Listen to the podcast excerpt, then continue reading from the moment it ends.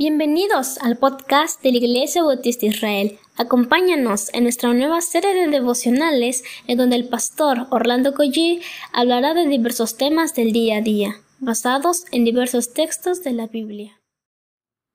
Muy buenos días queridos hermanos, vamos a ir al Señor en oración, dando gracias por esta semana que ha, que ha transcurrido y oremos al Señor. Padre, muchas gracias porque nos has, llegado, nos has permitido llegar hasta hoy pero queremos depender, seguir dependiendo de tu gracia, Señor, que tú nos guardes de todo pecado, de todo peligro, Señor. Queremos poner nuestras vidas en tus manos, Señor. Pero antes de cualquier cosa, queremos que también nos hables a través de tu santa palabra, Señor. Guíanos en el nombre de Jesús. Amén. Bueno, hemos llegado hasta, hasta la parte final de este tema qué hace la palabra de Dios en nuestras vidas o qué hace la Biblia en nuestras vidas. Y finalmente estamos concluyendo que la Biblia nos lleva a la obediencia, a la obediencia del, Evangelio, a la obediencia a Cristo, a la obediencia misma que nosotros por nosotros mismos no podemos. Termina diciendo el Salmo 119, 133 en su segunda parte, y ninguna eso es interesante para nosotros. Y ninguna iniquidad se enseñore de mí. ¿Cuántas iniquidades ah, nos rodean? O pudiéramos ser presa de una de ellas o de varias de ellas. Y es interesante porque el salmista está diciendo que ni una sola pueda tomar dominio, pueda enseñorearse. Eh, Pablo desarrolla esta idea en, Romanos, Romanos capítulo 6, versículo 12 al 14, la misma idea del salmista, no reine pues el pecado en vuestro cuerpo mortal, no gobierne, no domine, no tome su trono, de modo que lo obedezcáis, porque si alguien expresa, eh, cae en el gobierno del pecado, pues va a obedecer a sus concupiscencias. Ni tampoco, la primera verdad es no reine, es lo que el salmista está diciendo, ninguna iniquidad se enseñoree de mí. Ni tampoco presentéis vuestros miembros al pecado como instrumentos de iniquidad, sino presentaos vosotros mismos a Dios. Esto es un acto de fe, presentarnos a Dios como vivos de entre los muertos y vuestros miembros a Dios como instrumentos de justicia, porque el pecado, y es una promesa también, no se enseñoreará de ustedes, pues no estáis bajo la ley, sino bajo la gracia. Cristo ha cumplido perfectamente la ley y es precisamente en Cristo en quien nos refugiamos para llevar todo pensamiento, porque ahí se da la gran batalla, todo pensamiento cautivo a la obediencia a Cristo. Así que el poder que tiene la palabra, el poder en sí de la palabra es que nos lleva a la obediencia a tal grado que en oración constante podamos decirle al Señor, ninguna iniquidad, no hay pecado que Dios no pueda darnos la victoria, dicho de otra manera, parafraseando el texto. No hay pecado que pueda gobernar nuestras vidas, no hay pecado tan fuerte que ustedes y yo no podamos dejar. Todo me es lícito, pero no todo edifica.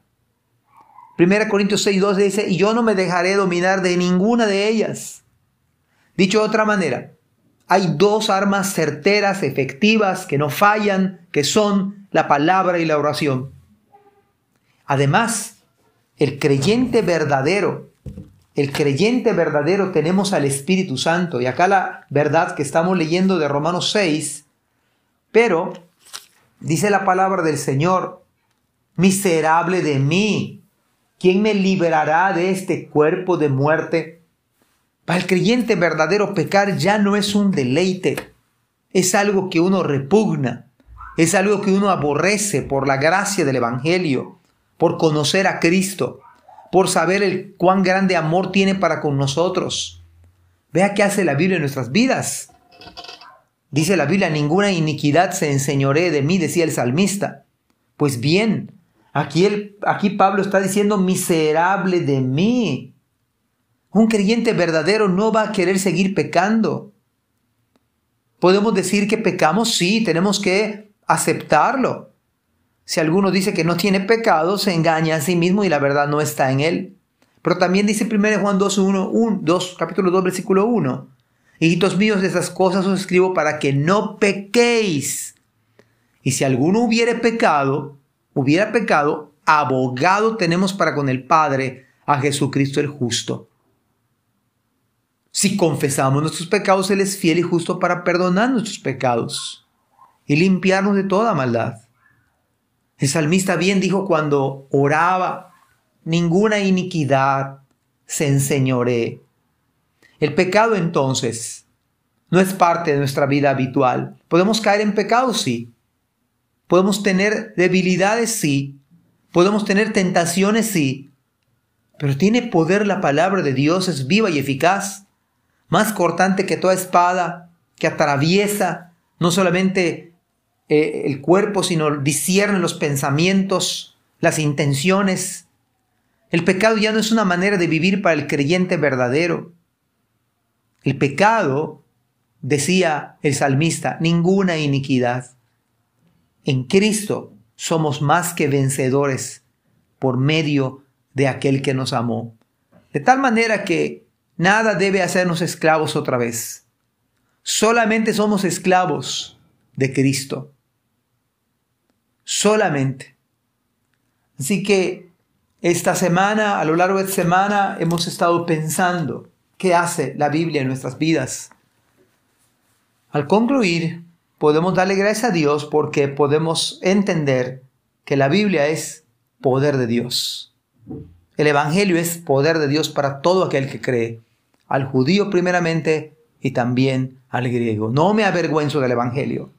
Gracias a Dios porque el Evangelio nos ha alcanzado, nos ha hecho nuevas criaturas que anhelamos, deseamos vivir en santidad agradando a Dios.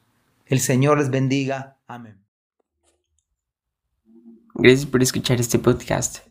Te invitamos a compartirlo y a seguirnos en nuestras redes sociales para que no te pierdas el contenido que tenemos preparado para ti. También nos puedes encontrar en nuestra página web www.ibismerida.org y contáctanos al correo ibismerida.gmail.com. Gracias por acompañarnos. Hasta la próxima.